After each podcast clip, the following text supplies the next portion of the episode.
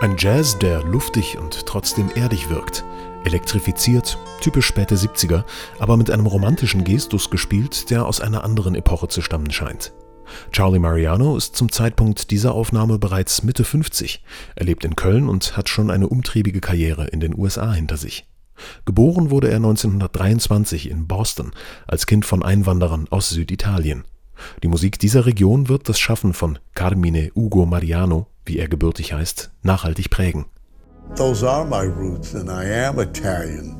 Meine italienischen Wurzeln haben mich von Anfang an geprägt. Wir hatten einen Plattenspieler und mein Vater hörte Opernplatten, etwa von Enrico Caruso.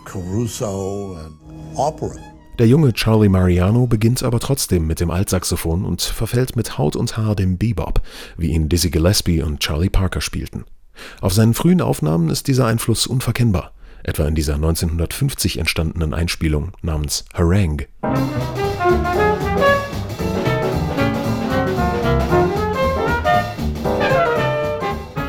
Ende der 1950er Jahre findet Charlie Mariano zu seinem reifen, persönlichen Stil, voll heiserer Vokalisierungen und Bendings, voll von romantischem Verlangen, von unerfülltem Begehren.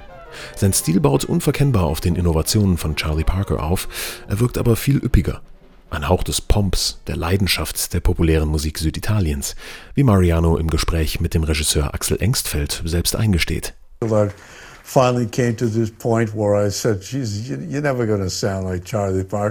Irgendwann habe ich begriffen, Mann, Du wirst nie wie Charlie Parker klingen. Meine große Liebe gilt der Lyrik, den Melodien. Das liegt einfach an meinen italienischen Wurzeln. Das habe ich lange versucht zu verstecken, aber gerade das macht mich doch zu dem, der ich bin. Die meisten Musiker erkennen mich schon nach ein paar Noten. Das ist mein Sound und der speist sich aus meinen Lebenserfahrungen. Ich glaube, du hörst meinen Sound eine gewisse Traurigkeit an, eine Melancholie und ich kann nichts daran machen. Es ist einfach ein Teil von mir. Der Bassist und Komponist Charles Mingus hat Charlie Marianos leidenschaftliches Spiel als Tears of Sound bezeichnet, Klangtränen.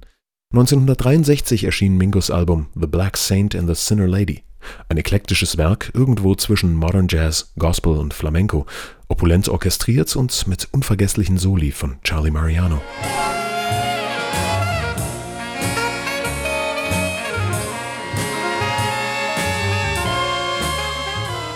Mit Ende 40 richtet Charlie Mariano seine Musik noch einmal ganz neu aus. Eine hörbare Neuerung ist der Einsatz elektrifizierter Instrumente, etwa von E-Pianos und Synthesizern.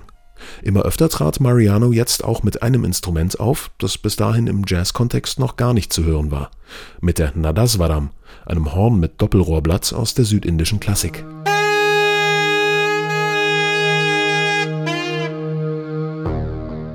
Ich war ein halbes Jahr in Kuala Lumpur, um mit dem malaysischen Radioorchester zu arbeiten. Dort lernte ich die südindische Musik kennen. Meine Gastgeber führten mich zu verschiedenen Tempeln und in einem Hindu-Tempel spielten einige Musik. Da hörte ich das Instrument, das ich später erlernt habe, das Nadaswaram. So einen Sound habe ich noch nie gehört. Ich war total fasziniert. Ich fragte den Leiter der Gruppe, ob ich bei ihm lernen könnte, und er sagte ja. Später bin ich mit ihm nach Südindien gegangen. Das war fantastisch. Ich habe so viel über die karnatische Musik gelernt. Seit 1975 lebte Charlie Mariano in Köln. Viele Jahre war er als Sideman des Stuttgarter Bassisten Eberhard Weber zu hören, in Bands wie dem United Jazz and Rock Ensemble, mit den Krautrockern Embryo und als Sessionmusiker mit Herbert Grönemeyer oder Konstantin Wecker. Neben einer weltoffenen, gleichberechtigten Fusion spielte Mariano auch ganz klassische südindische Musik, etwa in seinen zahlreichen Einspielungen mit dem Karnataka College of Percussion. Am 16. Juni 2009 erlag Charlie Mariano einem langjährigen Krebsleiden. Er wurde 85 Jahre alt und er stand bis kurz vor seinem Tod noch auf der Bühne, seinem Wohnzimmer, wie er sie bezeichnete. Er hinterlässt sechs Töchter und eine Diskografie mit über 300 Einspielungen. Was für ein umfangreiches und vielgestaltiges kreatives Leben.